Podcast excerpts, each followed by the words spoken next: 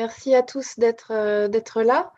on ouvre aujourd'hui la première séance d'un nouveau séminaire de recherche que l'Institut national du patrimoine a décidé d'organiser cette année sur les patrimoines africains. Euh, donc, ce séminaire euh, abordera différentes problématiques euh, liées à, l'histoire et, au patrimoine d'Afrique subsaharienne, parce qu'on considère qu'ils sont un peu méconnus et que la recherche s'est beaucoup développée sur ces sujets-là ces dernières années. Donc, on voulait donner un état des lieux de, cette recherche.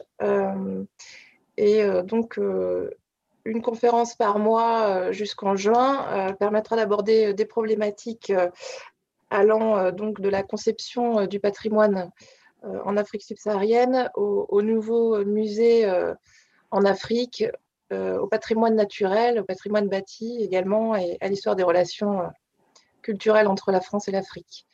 La prochaine séance aura lieu le 2 février. elle est commune à un autre séminaire qui s'appelle Ce que patrimoine veut dire et aura donc un horaire différent. Euh, je laisse la parole à, Christian Autin, directeur des études euh, du département des conservateurs de l'INP. Merci beaucoup, Émilie, et bonjour à tous. Et merci d'avoir introduit euh, cette première séance donc, de notre séminaire consacré au patrimoine en Afrique, qui s'inscrit dans l'ensemble de la programmation scientifique et culturelle de l'Institut national du patrimoine. Alors, pour cette première séance, on est très heureux d'accueillir Julien Bondaz, Julien Mondas, vous êtes maître de conférence en anthropologie à l'Université Lumière, euh, Lyon 2. Vous êtes également membre euh, du laboratoire d'anthropologie de cette université, le laboratoire d'anthropologie des enjeux contemporains. Et vous êtes également chercheur associé dans une unité mixte de recherche CNRS, EHESS, Muséum national d'histoire naturelle, le centre Alexandre Coiré. Votre présentation s'intitule Des patrimoines subalternes, collection publique et privée en Afrique de l'Ouest. La parole est à vous. Nous serons à votre écoute ensuite pour prendre les questions sur le fil de discussion et échanger euh, avec vous et le public. Merci beaucoup pour cette, pour cette présentation. Et effectivement, je vais, présenter des, recherches qui ont été, euh, menées dans, le cadre d'enquêtes ethnographiques sur, euh, la question euh, des musées et, on va le voir, des, collections privées et du, marché de l'art en, Afrique de l'Ouest, en l'occurrence au Sénégal, au Mali, au Niger et au Burkina Faso. Et c'est donc, le point de vue d'un ethnologue hein, sur, ces questions.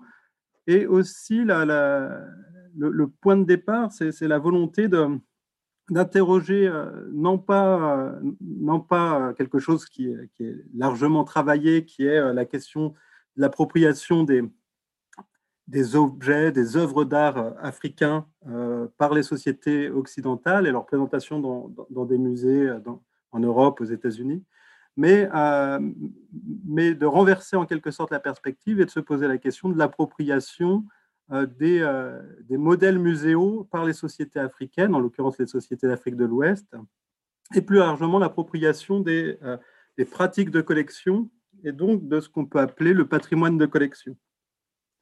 Le point de départ, c'est l'idée selon, laquelle la, la, question des modèles muséaux elle oblige à, étudier hein, dans, euh, dans, le temps et, dans l'espace des formes muséales. Euh, et donc, le transfert culturel hein, de pratiques, de savoirs qui constitue euh, le champ de la muséologie. Et une réponse rapide à, un tel problème, à, cette question du transfert culturel de pratiques et de savoirs liés à la muséologie, cette réponse rapide, elle pourrait se résumer à une critique du, colonialisme, de l'impérialisme ou de la globalisation qui aurait conduit à, l'imposition de, modèles muséaux qui auraient été inventés au nord dans, les pays du sud. Précisément, l'approche ethnologique, l'approche anthropologique de ces processus de, diffusion et, de ces transferts culturels a montré qu'une telle réponse était euh, particulièrement limitée. Elle empêche euh, de penser euh, de tels phénomènes soit en termes de pertinence culturelle, c'est-à-dire euh, l'idée selon laquelle certaines euh, pratiques ou certains savoirs rencontrent un succès suffisant pour être reproduits, pour être diffusés, et aussi en termes d'appropriation, de réappropriation, hein, euh, la localisation des, formes muséales produit à chaque fois des, logiques de récupération, de transformation qui s'expliquent par des enjeux de savoir et de pouvoir qui sont locaux. Et avec un, certain nombre de, collègues, Florence euh, Grézer-Bidot, Cyril Isnard et Anaïs Leblon, on avait proposé euh, en 2014 d'interroger hein, les vocabulaires locaux, ce qu'on avait proposé d'appeler euh, les vocabulaires locaux du patrimoine, c'est-à-dire la manière dont se déclinent localement les, outils de la patrimonialisation et pour ce qui m'intéressait, les, les, appropriations l'idée de collection. Et en 2016, dans, cette même logique, autour de Barbara Cassin, euh, a été proposé euh, de réfléchir aux intraduisibles du patrimoine en, Afrique, en Afrique de l'Ouest, euh, dans, cette même logique de, questionner les vocabulaires locaux du, patrimoine. Et je ne vais pas développer sur, sur ce point-là, il faudrait à chaque fois rentrer dans des considérations ethno-linguistiques, mais mais insister sur le fait que très souvent, euh, dans, dans, les langues de, de, mes interlocuteurs, interlocutrices sur le terrain, euh, le patrimoine est traduit par des termes qui, euh, qui évoquent plutôt la, tradition.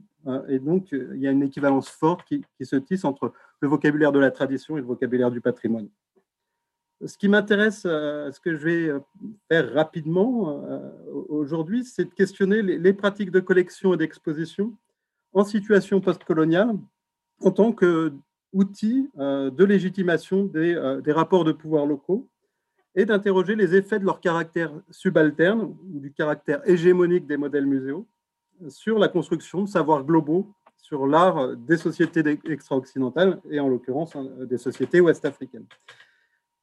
Autrement dit, hein, euh, le, le, propos, c'est de d'envisager de, coupler la, réflexion euh, sur la circulation et, la restitution des, biens culturels qui a été euh, largement débattue depuis, euh, depuis la remise du, rapport Sars-Savoie, dont vous avez sans doute entendu parler, hein, ce, rapport sur la restitution du patrimoine culturel africain, qui a, pour sous-titre Vers une nouvelle éthique relationnelle, de coupler donc cette remise il y a deux ans de, de ce rapport à une réflexion sur la circulation des pratiques de collection et d'exposition et donc de dépasser hein, le, grand partage, la grande opposition entre les sociétés occidentales et les sociétés euh, africaines.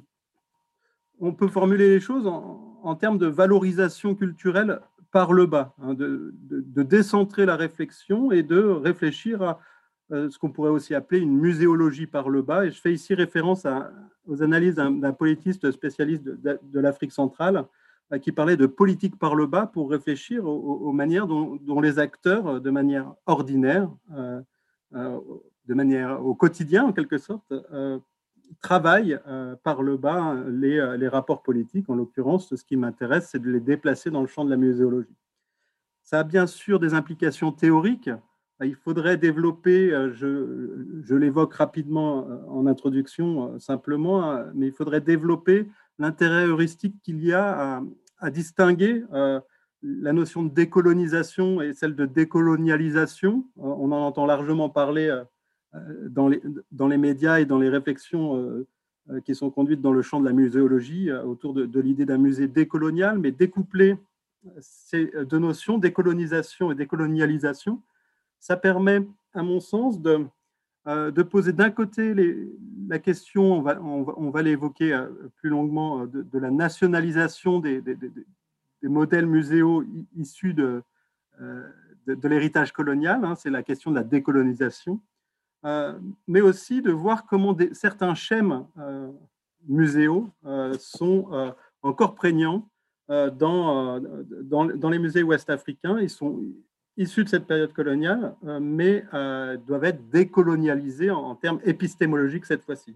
Donc ça permet de découpler, on va dire, un processus historique et politique, la décolonisation, avec un processus épistémologique, la décolonialisation. Euh, et ça, ça oblige à interroger le, principe même de, de, la collection, du rassemblement d'objets à des fins de conservation et d'exposition.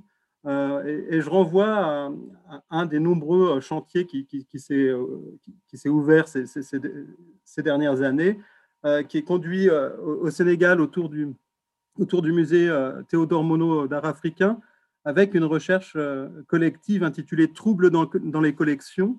C'est une recherche qui est portée par le, directeur du musée national, du musée pardon d'art du musée Théodore Monod d'art africain, Eladji Malik Ndiaye, avec trois chercheuses, hein, Emmanuel Chérel, Marianne Nourgoni et, Lotte Arndt, avec cette idée que réfléchir épistémologiquement aux, restes coloniaux dans les collections produit du trouble dans ces collections. Mais ça a bien sûr, à mon sens, des implications avant tout méthodologiques. Et c'est l'idée que l'approche ethnographique peut, peut nous renseigner sur les activités et même sur la vie quotidienne des acteurs qui sont concernés et donc de ne pas euh, se limiter pour comprendre ces, phénomènes à interroger euh, les, responsables des institutions muséales ou euh, les grands collectionneurs, hein, mais aussi d'interroger, d'observer au quotidien l'ensemble des agents des musées, hein, en particulier les gardiens de salle, les guides, etc., et les amateurs d'art africains les plus modestes, c'est-à-dire des acteurs qui sont en position subalterne du point de vue des hiérarchies professionnelles et sociales locales. Euh, un, premier point euh, euh, va, va permettre de, mettre en avant le lien évident, historique entre, entre les musées et, le colonialisme en, Afrique de l'Ouest. La plupart des musées ouest-africains, en tout cas les, musées nationaux en Afrique de l'Ouest, sont issus de, musées coloniaux. Et dans, dans, dans, dans, le cas qui m'intéresse, dans les pays anciennement colonisés par la France en Afrique de l'Ouest, euh, c'est l'Institut français d'Afrique noire, l'IFON, qui a joué un, rôle central dans euh, la constitution de collections variées, notamment archéologiques et ethnographiques, hein, mais pas seulement, des collections naturelles également, euh, de, des collections archéologiques et ethnographiques qui sont d'abord rassemblées à Dakar, où était basé l'Institut français d'Afrique noire, puis dans les centres locaux de chacune des capitales de ce qui constituait alors l'Afrique occidentale française. Et donc, pour euh, Théodore Monod, le, directeur de l'IFAN, hein, il prend la direction de l'IFAN, c'est le premier directeur de l'IFAN, il en prend la direction en, 1938, euh, et euh, l'objectif, c'était de créer une chaîne, je le cite, hein, une chaîne des musées ouest-africains. La plupart des, centres locaux de cet Institut français d'Afrique noire, dans chacune des colonies, hein, possédaient des collections, un espace d'exposition qui mettait en valeur le territoire de la colonie ces euh, ces, petits musées, hein, des, musées embryonnaires, étaient donc conçus euh, comme des condensés euh, de la colonie, hein, pour reprendre une expression de Nelly Alias. Seul le, musée de l'IFAN, donc je vous, ai mis une carte postale qui date du sortir de la, Seconde Guerre mondiale, seul ce musée de l'IFAN à Dakar présentait des collections de l'Afrique occidentale française dans, son ensemble, et pas seulement de la colonie du Sénégal c'était en quelque sorte l'Institut fédéral et donc le musée fédéral de, de, l'AOF, de, l'Afrique occidentale française. Alors, c'est un musée qui, en fait, a longtemps été virtuel, puisque euh, c'est seulement en 61, après l'indépendance du Sénégal, qu'un véritable musée est, euh, construit. Mais euh, dès le sortir de la Seconde Guerre mondiale, des expositions sont organisées et surtout des collections sont, sont constituées en grand nombre. et sur euh, sur, les cartes postales de l'époque, etc., le bâtiment de l'IFON, de cet institut de recherche, était déjà présenté comme un, musée. Euh, on peut voir quelques, images de, mauvaise qualité des, expositions temporaires hein, qui sont organisées dans, les salles de, l'Institut sans qu'il s'agisse de, de musées à proprement parler. Et donc, dans euh, les autres capitale de, l'Afrique de l'Ouest francophone, ce sont à chaque fois ces collections de l'Institut français d'Afrique noire qui euh, constituent, au moment des indépendances, la base des, musées, euh, euh, nationaux, des, tout récents musées nationaux. Et donc, avec les indépendances, on passe du musée colonial à un musée post-colonial, au sens historique hein, du terme. Il ne s'agit plus de présenter un condensé de la colonie, mais bien ce que Anne Gog a appelé une synthèse de la nation. on, on assiste à des usages nationalistes, des, formes muséales euh, coloniales, et à proprement parler, donc à des formes de décolonisation de ces musées. Euh, ça, ça a pour conséquence pour les collections de ces musées euh, de requalifier ces œuvres d'art ou ces objets ethnographiques rassemblés dans, dans, ces musées coloniaux, de les transformer, de les requalifier. Ils ne sont plus exposés comme des témoins culturels, hein, mais comme des emblèmes soit ethniques, soit euh, nationaux. Il y a tout un, jeu de construction euh, identitaire autour de, ces objets. les collections muséales étant alors censées servir de, support pour une représentation équitable et idéalement proportionnelle des différentes ethnies de chacun des, pays. Le Musée national du Burkina Faso, par exemple, hein, se fixe pour mission de, conserver et d'exposer, je cite euh, le, euh, le, projet de l'exposition inaugurale du musée, euh, les témoins matériels et immatériels les plus représentatifs de l'identité culturelle des différentes composantes de la nation burkinabé. Alors, cette situation contradictoire, en quelque sorte, elle conduit à la récupération, selon des modalités diverses, par les nouveaux États indépendants d'Afrique de l'Ouest, des musées coloniaux. Conjointement, à des dénonciations, euh, parfois violentes, des formes de, des, formes de muséalisation, une critique des musées, c'est-à-dire euh, une critique de l'exercice autoritaire du, du, regard muséal.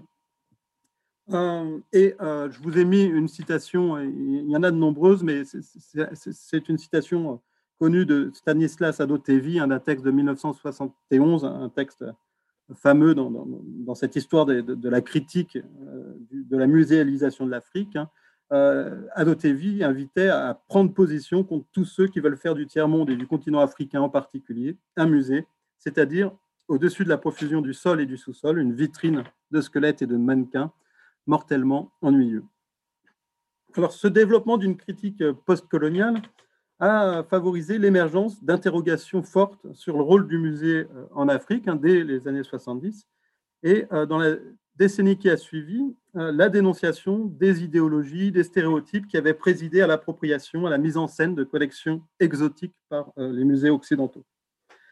Et donc, ces deux champs de réflexion, critique des musées sur place et critique de l'appropriation des biens culturels africains, pour reprendre une expression actuelle, dans les musées, euh, par les musées occidentaux. Euh, ces deux champs de réflexion participaient en fait d'un même, même mouvement de, remise en question théorique et pratique de la muséologie, qualifié de, nouvelle muséologie ou de muséologie critique dans, le monde francophone, un mouvement qui s'est également illustré par de nombreux travaux anglo-saxons hein, participant des, des, museum, studies. Et donc on assiste à nombreux appels à africaniser hein, les, musées, ou à, je vais citer Alpha Oumar Konaré cette fois-ci, hein, dans un texte de 1992, à tuer le modèle occidental de musée en Afrique. Mais dans euh, cette, euh, dans cette euh, critique émerge pour l'Afrique de l'Ouest et plus largement au niveau international un musée particulier, original, profondément original, le Musée euh, national du Niger, hein, comme modèle euh, d'un écomusée africain. Euh, c'est une création, on va dire, tardive, hein, du, colonialisme tardif. là, là encore, hein, c'est à partir du, centrifon de Niamey, la capitale du Niger, que va se construire ce musée national d'abord sous la forme d'un simple pavillon d'exposition et très rapidement euh, est expérimenté un, écomusée, un véritable écomusée. Euh, euh, ce pavillon hein, existe toujours, il est désormais nommé pavillon classique. il a été longtemps nommé pavillon Boubouama du nom du, directeur du Centrifon, puis chef du Parlement du Niger indépendant. Et le Musée national du Niger porte aujourd'hui hein, euh, le nom de, de Boubou Ce musée euh, est original parce que très rapidement, les pavillons d'exposition vont, euh, au cours des années 60-70, être complétés par de nombreuses autres installations, notamment des reconstitutions d'habitats traditionnels qui sont réfectionné euh, régulièrement. Là, euh, c'était la reconstitution euh, de ces habitats traditionnels en 2008, mais dès les années 60, on met en place ces, habitats traditionnels. Habitats traditionnels qui sont occupés par des artisans, artisans qui, qui travaillent devant, devant les visiteurs, qui produisent notamment des, des, des, poteries, des bijoux. il y a notamment toute une tradition de la bijouterie et de l'orfèvrerie euh, touareg qui est valorisée hein, dans, dans, cette, dans cet espace d'habitat reconstitué. Et rapidement, je reviendrai à la citation euh, je, reviendrai à la citation dans un instant. Et rapidement, euh, la mise en place euh, également d'un centre artisanal au sein du Musée national du Niger. Donc là, je vous ai mis le centre artisanal à la fin des années 60 et puis, et puis ce qu'il est devenu aujourd'hui. Le premier directeur de, de, ce musée national du, Niger explique hein, ce, projet d'écomusée en notant rien n'a été oublié pour que le visiteur ait l'impression de voir un habitat authentique, sans aucune mystification, reconstitué avec un respect absolu des traditions et des usages particuliers à chaque groupe. L'idée, c'est que toutes les ethnies qui composent euh, la nouvelle euh, nation indépendante qu'est alors le, Niger soient euh, représentées dans, dans l'espace muséal. Alors, il y a un grand, euh, il y a un grand, euh, un grand succès de ce musée. Hein. Le, le, président de l'ICOM, Hugues Varine Bohan, par exemple, le, visite euh, et note que son caractère unique, je, cite Hugues de Varine Bohan, son caractère unique dans l'Afrique contemporaine le prédestine à un rôle de modèle pour les musées à organiser et réorganiser dans d'autres pays et il se prononce en faveur de l'exploitation, je cite de nouveau, en faveur de l'exploitation du musée de Niamey comme facteur de développement des musées dans d'autres pays africains. Et donc cet écomusée, il est proposé aussi comme une forme de, euh, d'innovation en termes de, euh, en termes de développement. Euh, il déclare même en, 1969 hein, que le musée, sur le modèle du musée national du, du Niger, le musée doit être décolonisé culturellement. Et donc, ce n'est pas seulement euh, une innovation muséale euh, originale, un très originale, mais c'est aussi un musée qui, apparaît comme un musée décolonisé. Et donc, euh, avec le Musée national de Mexico, c'est l'un des deux musées qui est proposé comme modèle pour les musées du tiers-monde. Le directeur adjoint du Musée de l'Homme, Robert Gessin, écrivait pour sa part hein, que le Musée national du Niger je le cite, est un modèle non seulement pour l'Afrique, mais également pour l'Europe. Et on dépasse même euh, l'idée que ce type de euh, proposition euh, écomuséale soit réservée au tiers-monde. Alors, il y a une autre originalité dont je ne vous ai pas encore parlé, qui explique le caractère totalement hybride de cet écomusée africain, c'est que parmi les pavillons d'exposition, mélangés au pavillon d'exposition, on trouve toute une série de bassins, d'enclos, de, cages, euh, puisque euh, le musée est aussi euh, non seulement un écomusée, un centre artisanal, un, musée habité par, par, une population de plus en plus nombreuse d'ailleurs. Hein. au moment où j'ai mené mes recherches à la fin des années 2000 dans, ce musée, il y avait plus de 200 personnes qui habitaient au sein de l'espace muséal mais euh, de nombreux animaux sauvages euh, sont euh, exposés au, sein, au sein du musée. Donc là, je vous ai mis une, photographie autour du, bassin de l'hippopotame, mais on trouve toutes sortes d'animaux sauvages, mais des animaux sauvages qui représentent, là encore, le, le territoire national, puisque ce sont des animaux du cru, hein, des animaux qui sont absolument pas exotiques pour la population sur place, qui sont simplement des, animaux qui vivent en brousse et qui sont euh, difficilement observables euh, pour euh, les citadins, pour les habitants de, Niamey. Donc on trouve des lions, des, singes, des hyènes, des, hippopotames, des, oiseaux, etc. C'est ce musée qui, jusque dans les années 80, devient un modèle pour les autres pays d'Afrique de l'Ouest. Et pendant un temps, il va influencer les projets de musées nationaux en Haute-Volta, à l'actuel Burkina Faso ou au, Mali également. Ces différents musées étatiques, hein, dans, leur fonction de, mise en scène de, la nation, et là je vous, mets, euh, je, vous mets un exemple qui est euh, celui du, pavillon des costumes au Musée national du Niger, euh, qui montre bien comment la, valorisation des costumes des différentes ethnies est, à la fois un projet muséal et un projet politique, hein, ce que traduit bien la, série euh, de Tam qui est édité euh, en 1963 pour valoriser hein, cette, euh, cette unité représentée par le pavillon en même temps que la diversité des tenues traditionnelles attachées à chacune des ethnies. On voit qu'il y a une logique de typicité hein, qui est à l'œuvre à chaque fois sous, sous le, titre Musée du costume, qui renvoie au pavillon du costume au sein du musée national. On voit indiquer le nom des ethnies représentées, femmes Beriberi, femmes Aoussa, etc. Ce musée national du Niger et puis les autres musées dans, la sous-région, dans, les années 80, continuent d'être présentés comme des musées ethnographiques.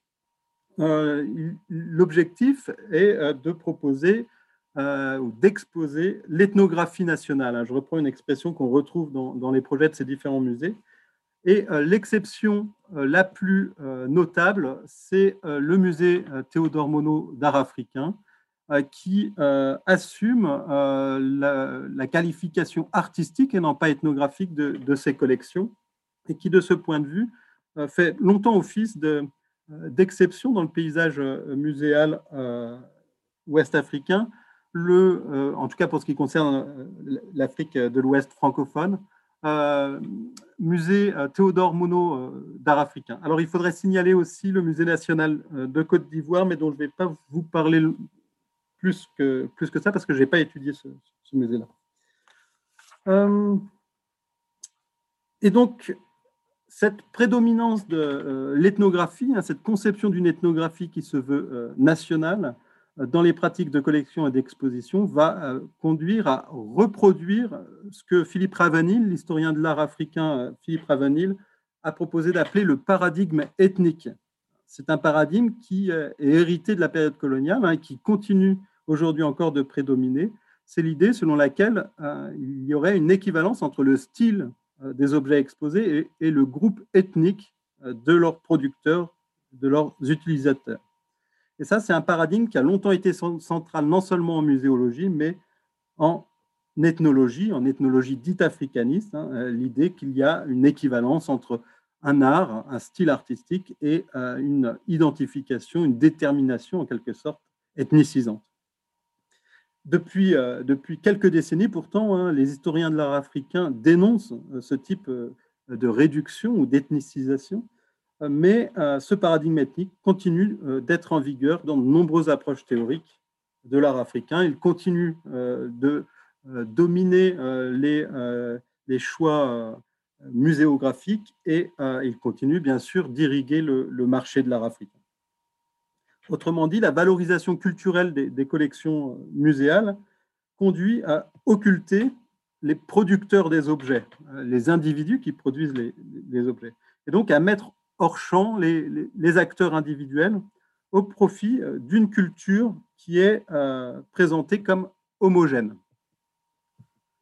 Euh, je cite ici Jean-Paul Collen, l'anthropologue Jean-Paul Collen, hein, qui montre comment ce, paradigme a, primé en, ethnologie. Hein. Pendant des dizaines d'années, l'amalgame une race, une langue, une religion, un art a été le postulat princeps de l'ethnologie africaniste.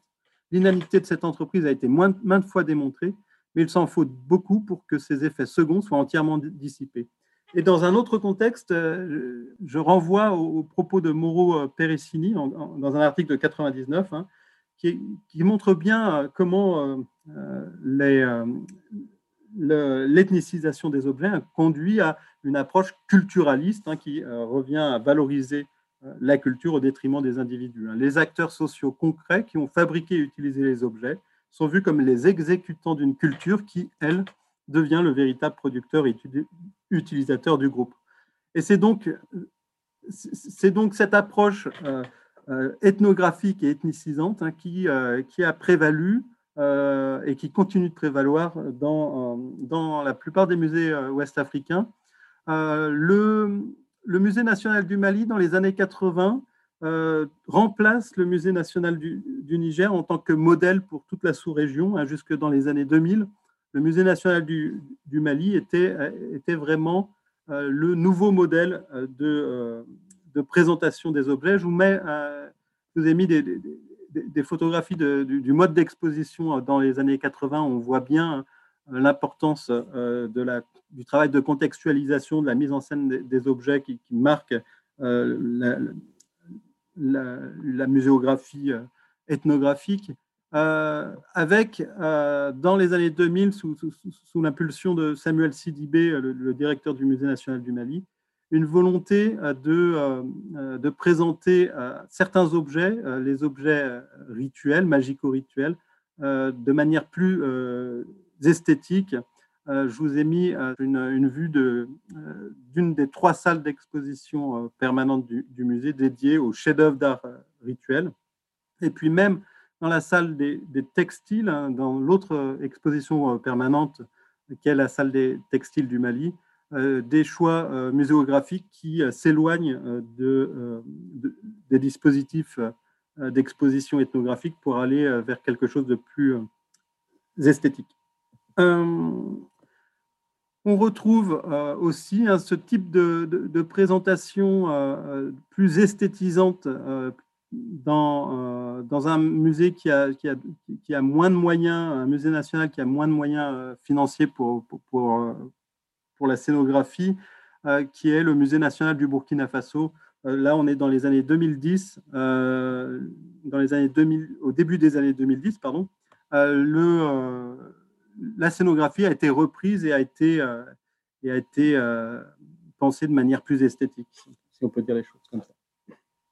Euh,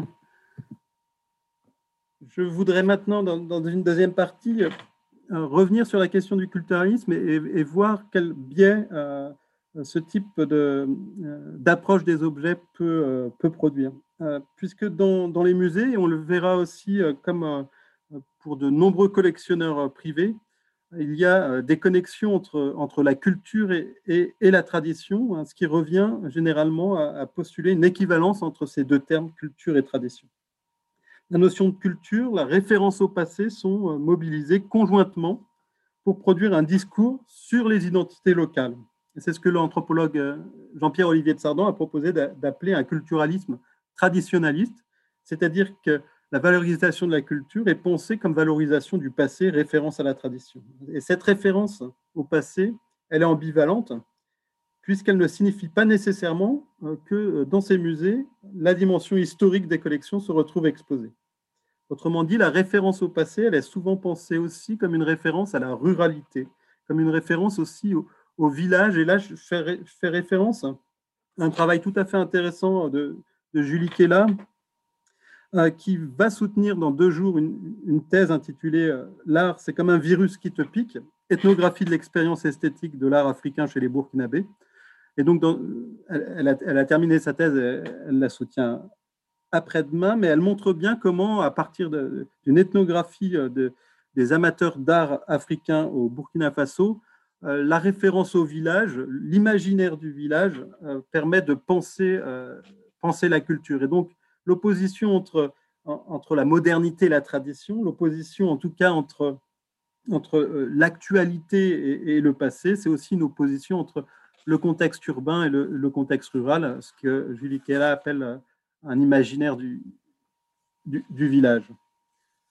Mais euh, ça revient à favoriser une présentation atemporelle des objets. Et, et on constate que dans la plupart des musées nationaux, euh, peu d'objets historiques sont, présentés, alors même que ce sont ceux qui euh, intéressent le plus les visiteurs locaux. C'est ce que mes recherches m'ont permis de, montrer.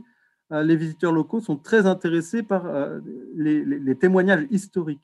dans la mesure où les objets historiques renvoient à la fois à une époque révolue, à un temps des ancêtres qui est évoqué très souvent avec nostalgie, mais aussi avec fierté, à une histoire commune hein, dans laquelle on peut se projeter, les visiteurs sont nombreux à réclamer euh, des objets qui ont marqué l'histoire de leur propre, de leur propre pays. Par exemple, au Musée national du Burkina Faso, les visiteurs euh, réclament de longue date une galerie des portraits des, empereurs du, royaume Mossi, un, royaume africain important, un royaume qui, qui, qui concerne tout, tout, tout l'est de, euh, du Burkina Faso avec ces empereurs, ces moronabins hein, qui sont euh, très connus pour, pour les gens sur place et qui, euh, et qui sont proposés comme des, des, des, modèles, des modèles et des, et, des, et des, héros historiques.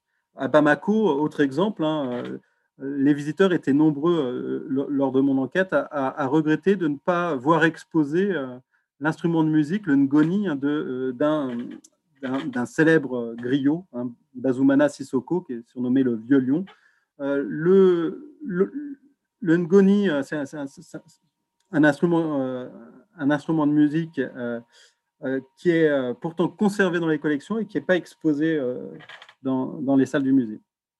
C'est notamment sur cet instrument que le, griot, que ce, griot fameux aurait composé la, musique de l'hymne national du Mali. Euh, euh, dernier exemple sur ce, succès des, euh, des, objets historiques rattachés à l'histoire de, la nation.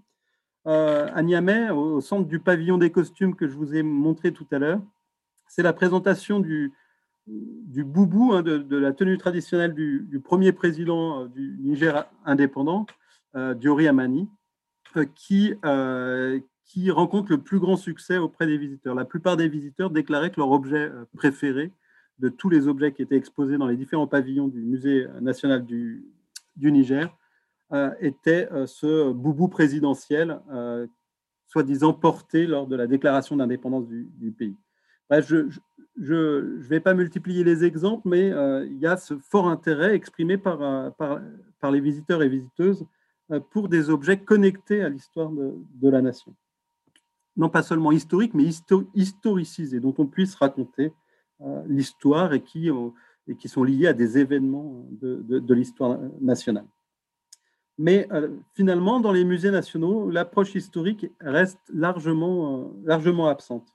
Le fait que ces musées nationaux, nationaux soient avant tout pensés comme des musées ethnographiques et non pas comme des musées d'histoire ça permet d'éviter des interprétations politiques hein, de, la mise en exposition.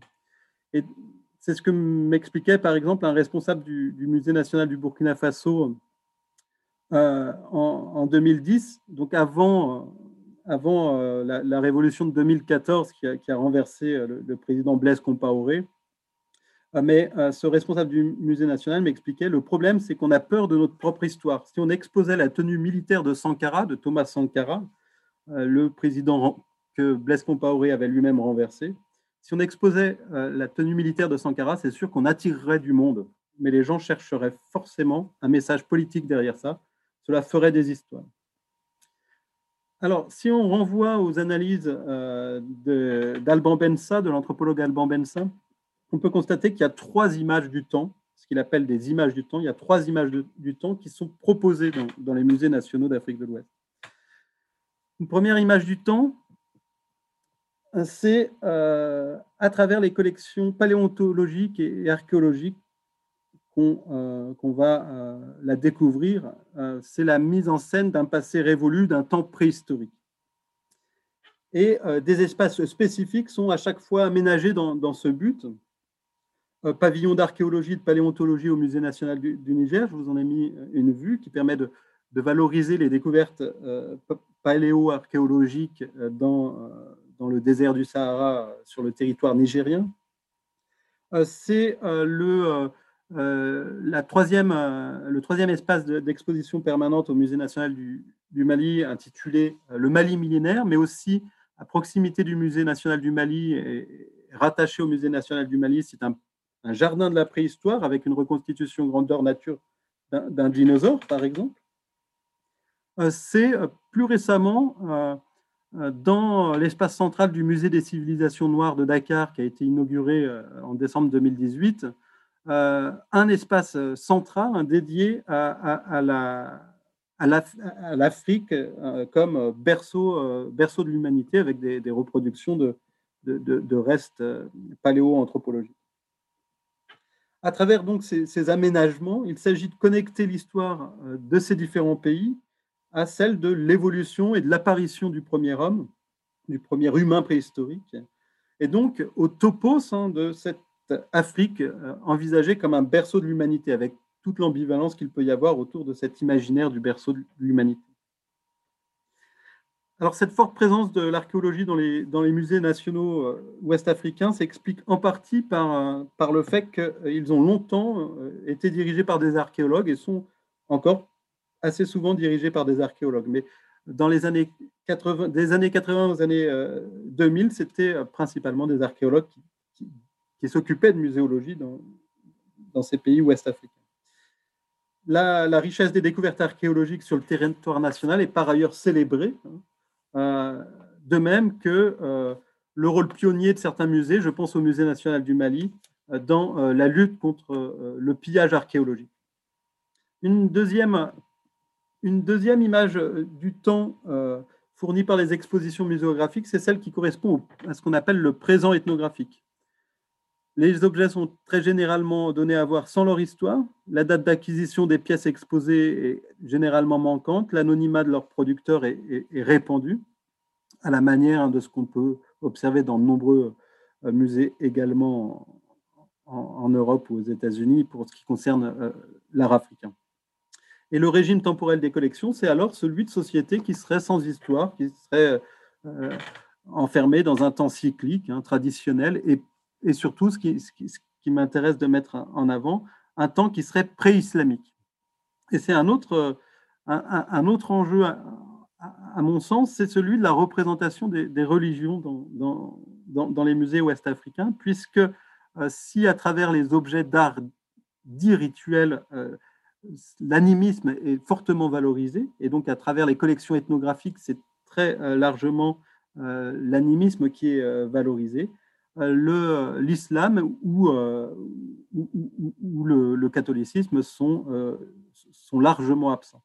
Alors, c'était le, constat qu'avait fait l'Organisation islamique internationale pour l'éducation, la culture et les sciences, l'équivalent, on va dire, islamique de, euh, de l'UNESCO, hein, euh, d'où le nom d'ISESCO, hein, ISESCO, Organisation islamique internationale pour l'éducation, la culture et les sciences, qui au début des années 2000 avait euh, fait du lobbying, en quelque sorte, hein, dans plusieurs pays ouest-africains pour que l'islam soit mieux représenté dans, dans, les musées nationaux.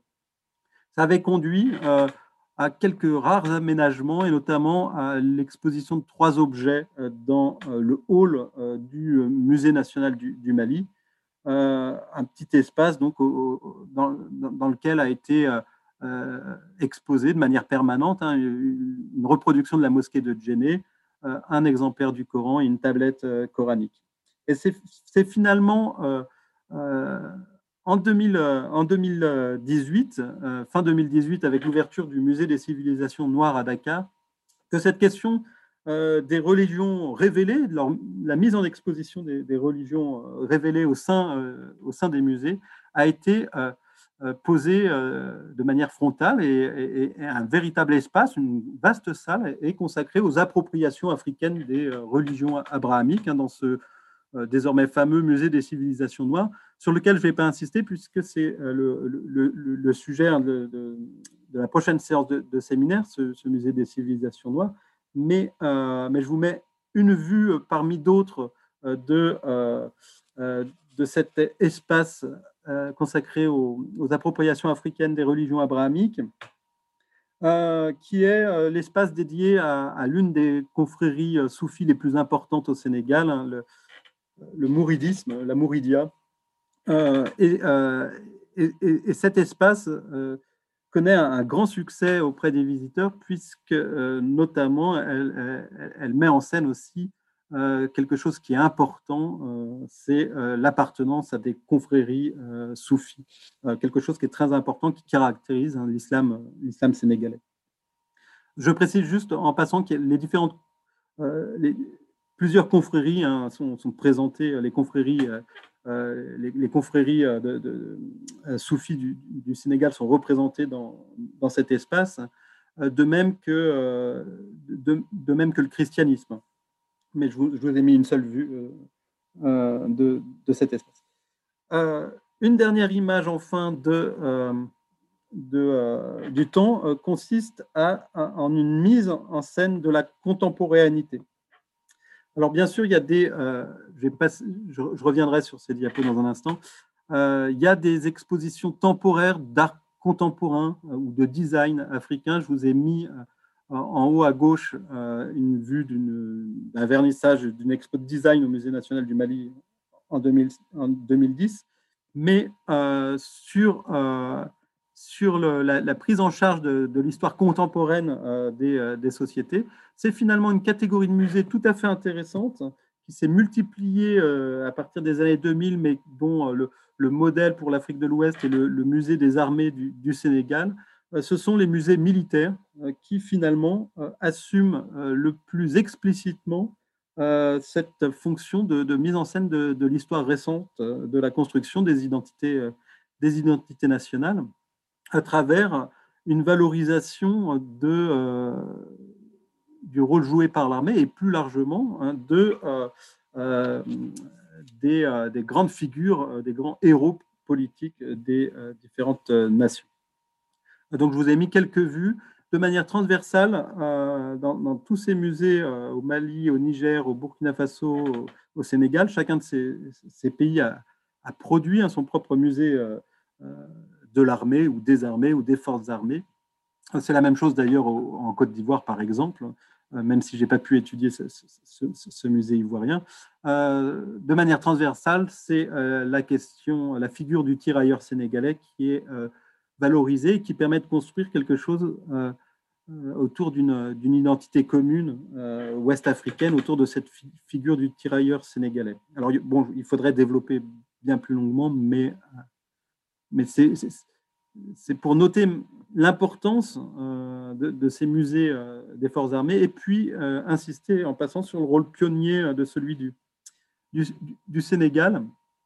C'est pas un hasard hein, si dans, dans, dans les réflexions les récentes sur, sur, sur la muséologie et le rôle des musées en Afrique de l'Ouest, la question des musées militaires s'est posée de manière assez centrale, euh, notamment lors d'un séminaire qui avait été organisé euh, à Dakar, euh, les, musées au service du développement. Je cite une des conclusions de ce séminaire, hein, les musées militaires jouent un rôle non négligeable dans la conscientisation des dirigeants et des populations aux enjeux, aux impacts des guerres, ainsi qu'aux valeurs de la paix et à l'éducation de tous à la citoyenneté. La muséologie militaire est alors envisagée hein, comme un moyen de, défendre la paix et l'unité nationale ils sont envisagés comme des outils d'unité nationale, comme des outils de maintien de la paix, et apparaissent en ce sens comme des relais ambigus hein, des musées ethnographiques. Je vous ai mis aussi une vue euh, sur la question de la valorisation du contemporain. C'est une autre spécificité que je voulais mentionner en passant hein, euh, de ce musée des civilisations euh, noires de, Dakar, dont vous allez entendre parler bien plus longuement lors de la prochaine séance de séminaire. C'est la, la, création de deux espaces, même euh, d'un vaste espace, deux, grandes salles dédiées à, l'art contemporain et qui reprend euh, d'ailleurs, qui s'inscrit dans la continuité de la Biennale d'art contemporain de Dakar en exposant un certain nombre d'œuvres primées lors de la Biennale d'art contemporain de, Dakar. Mais il s'agit là euh, d'expositions permanentes, ce qui est une, nouveauté dans, dans le cadre de ces grands musées nationaux. J'en arrive à mon troisième et, dernier point pour euh, poser euh, la question euh, des collections privées, des collectionneurs les plus modestes et des musées privés. Donc je m'éloigne maintenant des, grands musées portés par des, par des programmes nationaux, mais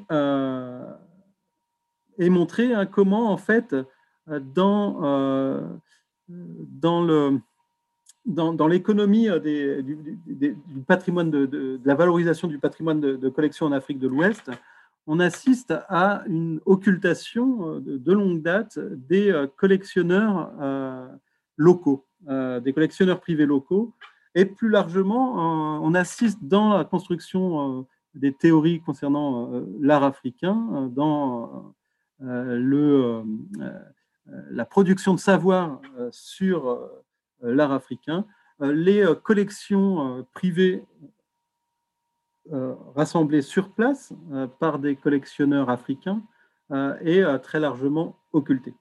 Pour ce qui concerne l'Afrique de l'Ouest, un des premiers à avoir dénoncé hein, cette, occultation des, pratiques locales de collection, c'est un, Nigérian, un historien de l'art nigérian, professeur d'histoire de l'art aux, aux États-Unis, Sylvester Ogbeshi, qui en 2012 a consacré un ouvrage à la collection d'un banquier nigérian, euh, ouvrage dans lequel il dénonce, je, cite, hein, la marginalisation et la quasi-invisibilité des collections africaines. Euh, il dénonce aussi leur exclusion des systèmes de ce qu'il appelle les systèmes d'authentification et le processus de légitimation de, l'art africain. Et selon lui, il rejoint d'autres chercheurs, tout se passe comme si les objets culturels africains ne devenaient des œuvres d'art qu'une fois arrivés en Occident. L'histoire de l'art africain paraissant commencer avec l'entrée des objets dans les collections occidentales. Et en fait, si on pose la question des différents statuts des collections, des différents types de musées faisant l'objet d'une définition en Afrique de l'Ouest, ça oblige à repenser euh, le rôle joué par euh, euh, ce patrimoine de collection dans, la production de connaissances au sujet de l'art africain. Alors, si j'élargis cette, question de la, collection des collections des principaux musées vers des collections privées, des musées privés, des galeries d'art, des musées communautaires, etc., euh, c'est parce que, euh, en fait, euh, sur le terrain, lors de, la recherche, ces catégories hein, de galeries d'art, de musées privés, de musées municipaux, de musées régionaux, de musées communautaires, de musées nationaux, se révèlent finalement souvent poreuses, en tout cas perméables. Puisqu'il y a des collectionneurs qui vont rendre public leur collection, par exemple en créant des musées privés, dans une logique de légitimation culturelle de euh, leur propre fonction politique. Et il y a un rôle politique euh, de la collection euh, privée, de la même manière qu'il y a un rôle politique de, la collection nationale, et des logiques également de valorisation du territoire. Je vais prendre deux exemples au Burkina Faso, puisque ce sont des exemples qui sont particulièrement évocateurs, mais on pourrait les multiplier. Ils sont évocateurs parce qu'on on a affaire à des musées privés qui sont créés euh, par des, euh, par des individus rattachés à des chefferies locales et donc à des, à des, à, des lignages qui occupent des, des positions politiques dans, dans le territoire concerné. Alors, ces deux musées qui, qui, qui sont difficilement comparables parce qu'il y en a un qui est très connu, c'est le musée de Manega au Burkina Faso, euh, qui a été créé par euh, un, avocat très, très connu euh, au, Burkina Faso, un maître Titinga Passéré, mais qui explique hein, comment il a commencé à, rassembler des collections, puis à, créer un musée, un musée qui rassemble plusieurs pavillons d'exposition, en, assistant un jour, alors qu'il était très jeune, au rasage de la tête de son père, qui était donc le, roi, le chef traditionnel de, euh, Manéga. Euh, et euh, la conservation des cheveux de son père, conservation des cheveux qui a un rôle, on va dire, à la fois rituel et politique, est présenté par Maître Titinga Passéré rétrospectivement comme le déclencheur de son, goût pour la conservation et la collection euh, euh, du, patrimoine culturel et artistique Mwaga, hein, de, cette ethnie Mossi, euh, et plus largement de, tout, le patrimoine africain. Et donc, les collections du musée de Manéga, elles sont exposées hein, dans, différents pavillons sur le modèle des anciens musées ethnographiques, avec un certain nombre de, dioramas qui mettent en scène les, collections rassemblées par Maître Titinga Passé. L'autre exemple, c'est un exemple beaucoup plus euh, modeste euh, d'un autre roi, euh, d'un autre chef traditionnel, celui de Bazoulé, hein, un petit village au, Burkina Faso, avec ce Naba, ce roi Kiba, qui a ouvert au début des années 2010 un musée pour présenter sa collection personnelle qui est pour partie héritée de son, de son père. Et donc, dans, dans ces cas, euh, dans ces cas particuliers hein, de, création de musées privés, de, collections euh, euh, privées, on retrouve le modèle historique hein, du, trésor qui est à l'origine d'un certain nombre de, musées occidentaux, puisque le, les collections sont à la fois liées à un héritage familial dans un contexte politique bien, bien, bien spécifique qui est le modèle de, la chefferie, et des pratiques de collection qui vont accroître hein, euh, ce trésor initial.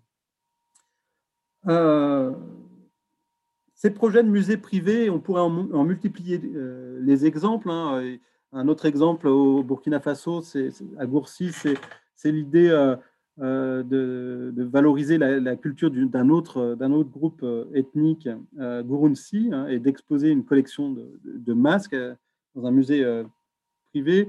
À, Dakar, sur la presqu'île de Dakar, aux Almadies, c'est un projet de musée de la culture casamançaise, hein, de valorisation de la Casamance, cette région euh, au sud du Sénégal, euh, qui, est, euh, qui est un projet de musée privé porté par un homme politique originaire de Casamance et qui souhaite valoriser dans la capitale du Sénégal ce territoire casamançais.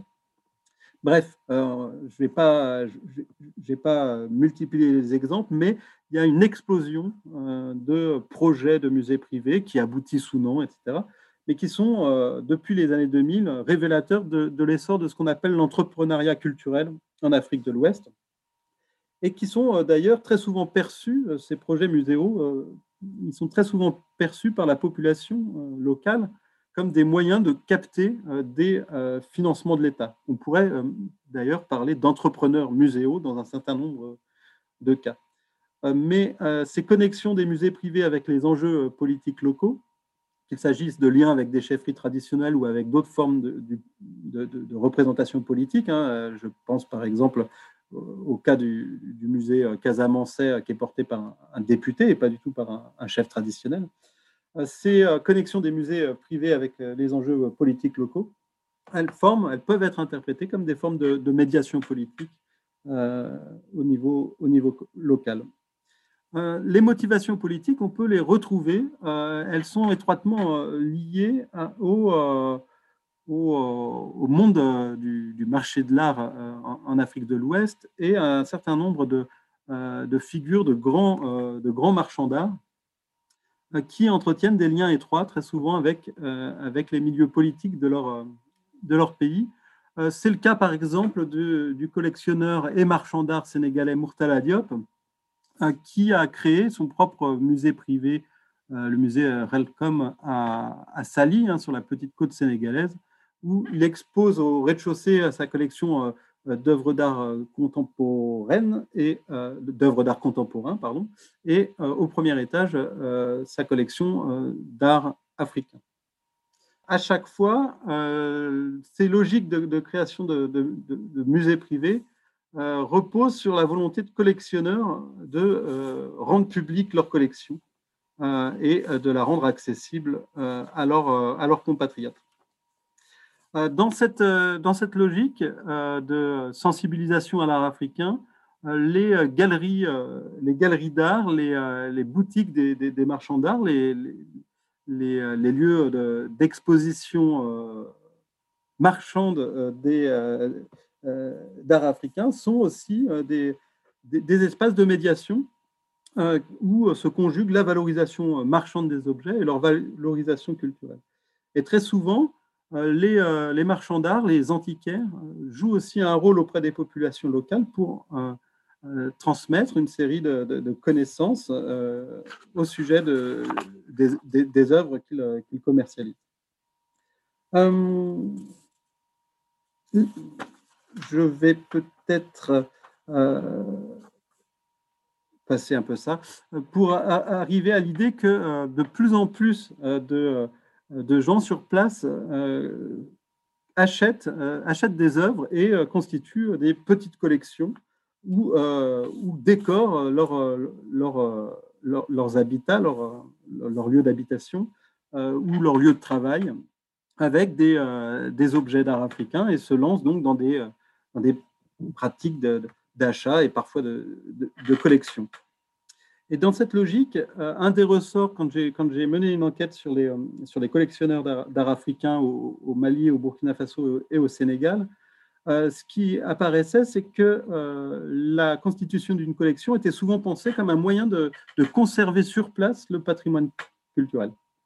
On retrouve ici une idée qui est aussi celle euh, qu'ont observé Brigitte Derlon et Monique Jody-Balini à propos des collectionneurs occidentaux, euh, l'idée d'une collecte salvatrice. Il s'agit de sauver les, objets de, leur disparition et, de, participer à leur sauvegarde. alors, je vais peut-être passer, j'avais prévu de, vous faire une série de, citations à propos des, à propos des, collectionneurs locaux, mais j'attire juste votre attention sur la dernière, euh, sur la dernière citation. Euh, c'est euh, un antiquaire sénégalais qui m'expliquait pourquoi il y avait de plus en plus de, collectionneurs. Il y a beaucoup de collectionneurs. Comme autrefois, il y avait un véritable pillage. Les Occidentaux venaient, prenaient les objets et vendaient ça là-bas. Maintenant, les gens connaissent, ils ne vendent plus facilement. Ils préfèrent garder les objets ou les vendre aux enchères.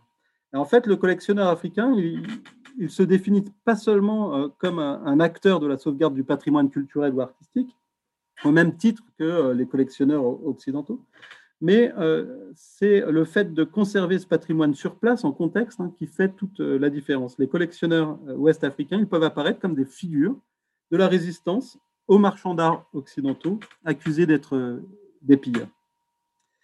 Et l'enquête a montré que mes enquêtes ont montré qu'une une visée, panafricaine animait la plupart des, collectionneurs. Il s'agit non seulement de, rassembler euh, des œuvres qui sont représentatives de, leur pays, et, très souvent aussi, il y a des ressorts euh, de, construction d'identité ethnique, de rattachement à son, à son, à son ethnie. Euh, l'ethnicité, la nationalité constituent des, éléments importants, mais au-delà, hein, il s'agit de de, s'inscrire dans, une visée panafricaine et, d'essayer de rassembler des œuvres qui dépassent euh, ces logiques ethniques et, nationales. On retrouve ainsi dans les pratiques de, collection privée des logiques qu'on a déjà euh, évoquées hein, tout à l'heure à propos des, musées, mais euh, des réflexions qui s'inscrivent aussi au-delà et qui sont représentatives des nouvelles attentes des publics locaux en termes d'ouverture en dehors du cadre national. Ce qu'il est important de retenir, à mon sens, c'est qu'il y a une sorte de continuum hein, euh, entre, ces pratiques de collection, entre les pratiques de collection publiques et les pratiques de, collection euh, privée. À chaque fois, il y a un lien étroit entre le colonialisme, les pratiques de collection, euh, l'ethnologie, l'histoire de l'art, qui oblige à interroger les, effets du pouvoir colonial sur la construction des savoirs, au sujet des, populations et des cultures matérielles d'Afrique de l'Ouest, mais aussi euh, d'interroger les, risques de reproduction de pratiques, de stéréotypes coloniaux dans euh, euh, les, formes de collection, dans les formes d'exposition contemporaine. Et en ce sens, ce n'est pas un hasard hein, si on retrouve à, ces différents niveaux hein, ce que Sylvester Ogbechi a proposé d'appeler une orientation anti-hégémonique hein, à propos des pratiques de collection en Afrique. Euh, et, c'est le, propos de ce, de ce, récent musée des civilisations noires euh, ouvert euh, il y a deux ans à Dakar. propos formulé par Amadi Bokoum, son directeur. Hein. ce musée ne va ressembler à aucun autre, car il ne sera pas un musée de l'Afrique subalterne. Et je vous laisse sur ces deux images du, musée des civilisations noires à Dakar pour servir de, de transition avec euh, la prochaine séance de votre séminaire.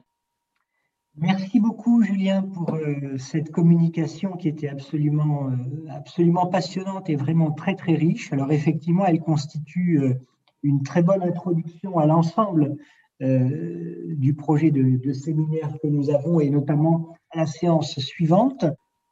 en, tout cas, oui, l'idée, c'était d'essayer de, faire un, un panorama mm rapide, hein, mais, mais euh, avec, avec un certain nombre de pistes pour, euh, pour ouvrir à la réflexion sur ce séminaire. C'est ce, que, ce qui m'avait été indiqué, effectivement, comme euh, proposition.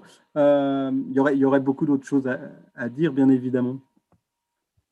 Alors, moi, peut-être en attendant que des questions arrivent sur le, fil de discussion, j'en aurais peut-être une ou deux. J'avais une question en fait sur le, votre appréciation un petit peu sur la professionnalisation aujourd'hui euh, des acteurs dans, mhm. les musées, euh, les types de formations qu'ils ont, qu'ils ont pu suivre et, euh, leur insertion dans, des, disons, dans, des, dans des réseaux professionnels internationaux. Et puis une, une, question plus, plus générale mais plus sensible aussi sur le, quelle est l'appréciation que vous portez aujourd'hui sur le degré d'indépendance de ces musées par rapport au pouvoir politique? Le, degré d'indépendance par rapport au pouvoir politique Au pouvoir politique. D'accord. Euh, pour répondre à votre première question, il y a une grande diversification des, professionnalisations à, l'heure actuelle, c'est-à-dire que euh, dans, jusque dans les années 80-90, euh, pour, l'essentiel, ça passait par des formations en, France pour ce qui concerne les, pays sur, lesquels j'ai mené mes, recherches. et avec la création de l'école du patrimoine africain qui est, basée au, Bénin a, permis de, euh, de, proposer une alternative en quelque sorte et une formation plus proche euh, des, des, enjeux locaux, on va dire. Et il y a d'autres formations qui se sont euh, développées, notamment à Alexandrie, à Saint-Louis. Et donc, il y, a une, diversification des parcours professionnels des, des, professionnels de musée hein, sur place. ce qui explique aussi qu'il y a l'archéologie est moins, présente, la formation archéologique est moins présente dans les postes de, direction et il y a, une, plus grande, diversification, on va dire. Euh, qu'est-ce que je pourrais. Par ailleurs, euh, depuis, euh, depuis une dizaine d'années, il, y a, il y a de nombreux masters qui se sont créés hein, dans les universités sur place aussi. donc, il y, a, il y a différents niveaux de formation, mais mais il y a une montée en puissance de, la formation universitaire sur place, euh, spécialement dédiée aux questions de, muséologie. Donc, c'est un autre facteur qui, explique cette, euh, le, fait qu'il y a de moins en moins de parcours type, en quelque sorte. Mmh. Euh, après, après, il y a une grande... il y a une différence, en fait, entre, entre, entre des musées qui...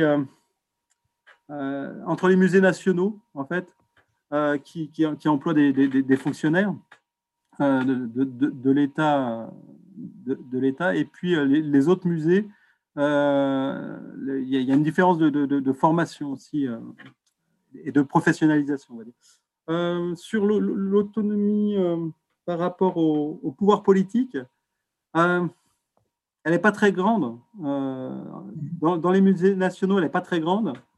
Dans dans, dans les logiques de valorisation des, euh, des, collections privées, et donc dans les, dans, les, logiques de création de musées privés, là, c'est beaucoup moins... Euh, il y a plus d'indépendance, mais en même temps, ça, comme, comme, comme, je l'ai évoqué rapidement, ça s'inscrit quand même dans des logiques euh, de, de, légitimation politique. Et donc, ça n'échappe pas à des formes de stratégie locale, on va dire. Mmh dans un certain nombre de cas. On ne peut pas généraliser, mais, euh, mais c'est-à-dire que les, appuis politiques sont souvent recherchés. Merci beaucoup. Je vois qu'on a plusieurs questions qui sont arrivées. Alors, je, les, je peux les lire en fait. Et donc, ah, oui. alors, je vais les prendre dans l'ordre. Euh, la, question des ventes euh, aux enchères, effectivement, là, c'est j'ai pris une citation d'un antiquaire et, là, on a des antiquaires qui, euh, qui, recherchent des, objets pour les vendre aux enchères dans, les pays occidentaux. Donc, ça, contribue à, la sortie des, objets des, pays concernés. Mais précisément, euh, la citation que, j'ai proposée de cet antiquaire est, ambivalente.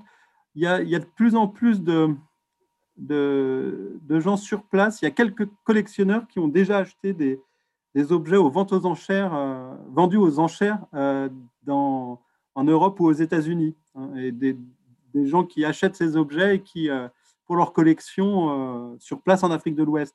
Mais c'est rarissime.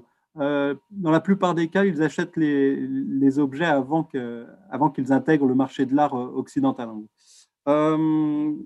De, pour répondre à l'autre question, les objets dans les magasins d'antiquaires, sont effectivement, euh, sont effectivement euh, le plus souvent des, euh, des copies artificiellement vieillies. mais il y a, en fait, quand on. Et la thèse de, Julie Kella, que j'ai mentionnée tout à l'heure, une partie de sa, sa recherche, c'est, ça concerne les, les, techniques de, de, vieillissement des objets, et donc les, les, techniques utilisées par les copistes au Burkina Faso. Et en fait, on se rend compte que l'opposition entre des, pièces dites authentiques et des, copies artificiellement vieillies, ça ne fonctionne pas forcément euh, aussi bien qu'on l'imagine, puisque, euh, puisque les, sculpteurs qui produisent des copies destinées au marché de l'art peuvent aussi euh, se voir commander des, des, objets, des masques, etc., des statues ou des masques, par, par, des, par des gens qui vont les utiliser à des fins rituelles. Et, et, donc, en fait, là, c'est vraiment une ethnographie. Il n'y a pas eu beaucoup de recherches fines. C'est pour ça que cette thèse est, particulièrement intéressante. Moi, je n'ai pas fait du tout ce travail auprès des. C'est des milieux qui ne sont pas évidents à, intégrer. Hein. Euh, le milieu des, de ceux qu'on appelle des copistes. Euh, c'est une thèse qui est tout à fait précieuse euh, parce qu'elle apporte des, observations ethnographiques fines de, de, ce brouillage des catégories hein, entre copie et pièces authentiques. encore aujourd'hui, la, question est, est, loin d'être aussi simple que, que, ça. Et donc, bon, il y avait des questions sur les relations entre musées et mise sur le marché.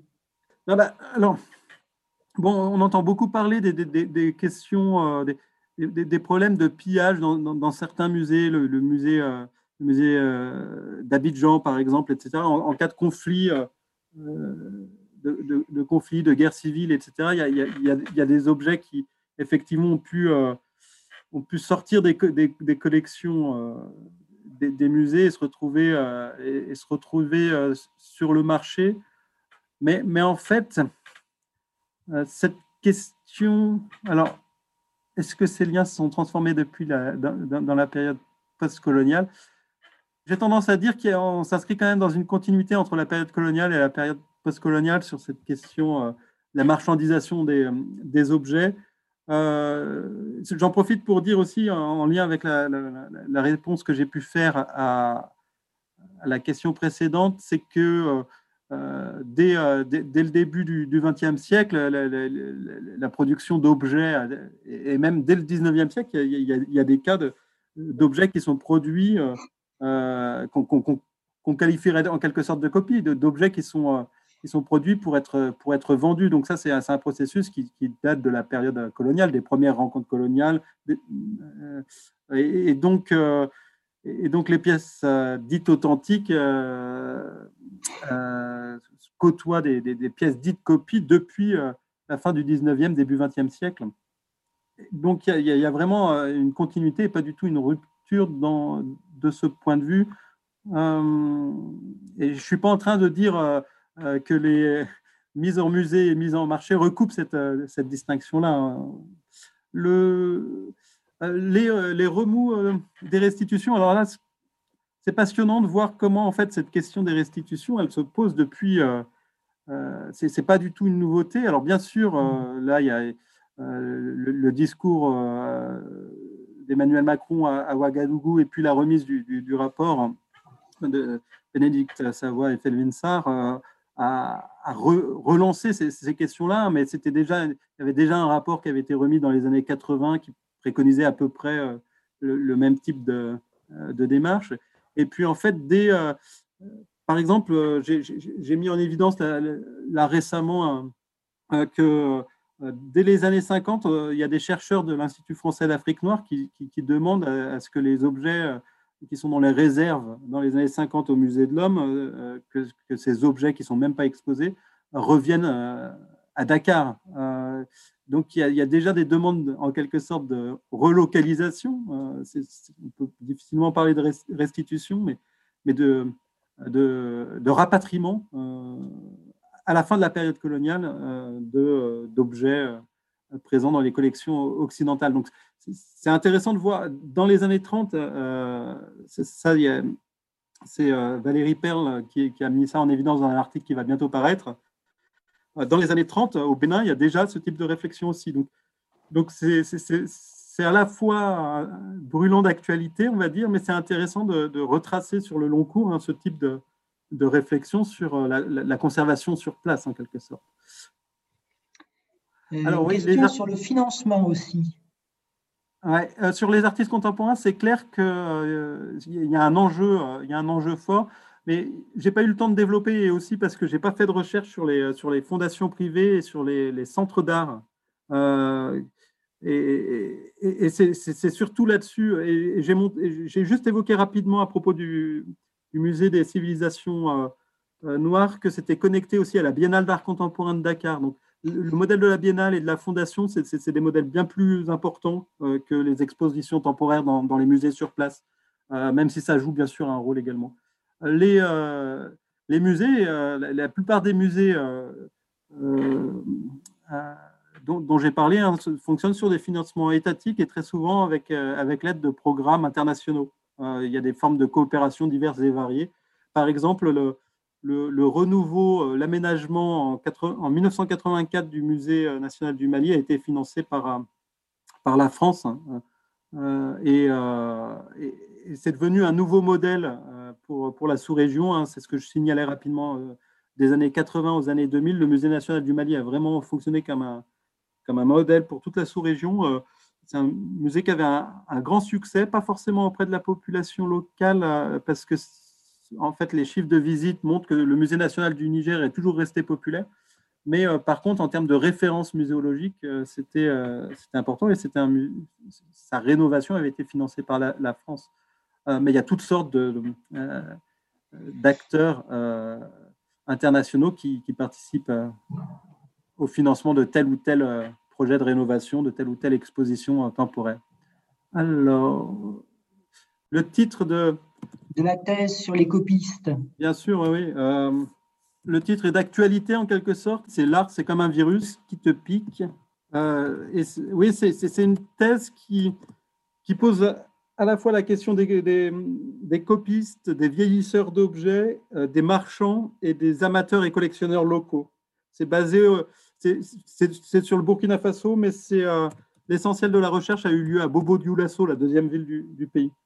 Merci beaucoup, Julien, pour votre euh, participation et merci au public pour euh, les questions qui ont été posées dans le cadre de notre euh, programmation de formation continue, puisque vous savez que la mission première de l'INP est de former les professionnels du patrimoine, qu'ils soient conservateurs ou non.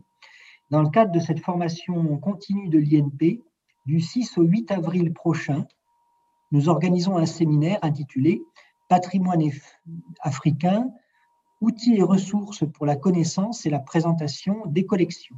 Euh, toutes les informations et toutes les possibilités aussi s'inscrire sont disponibles sur le site internet de l'INP. Merci à toutes et à tous.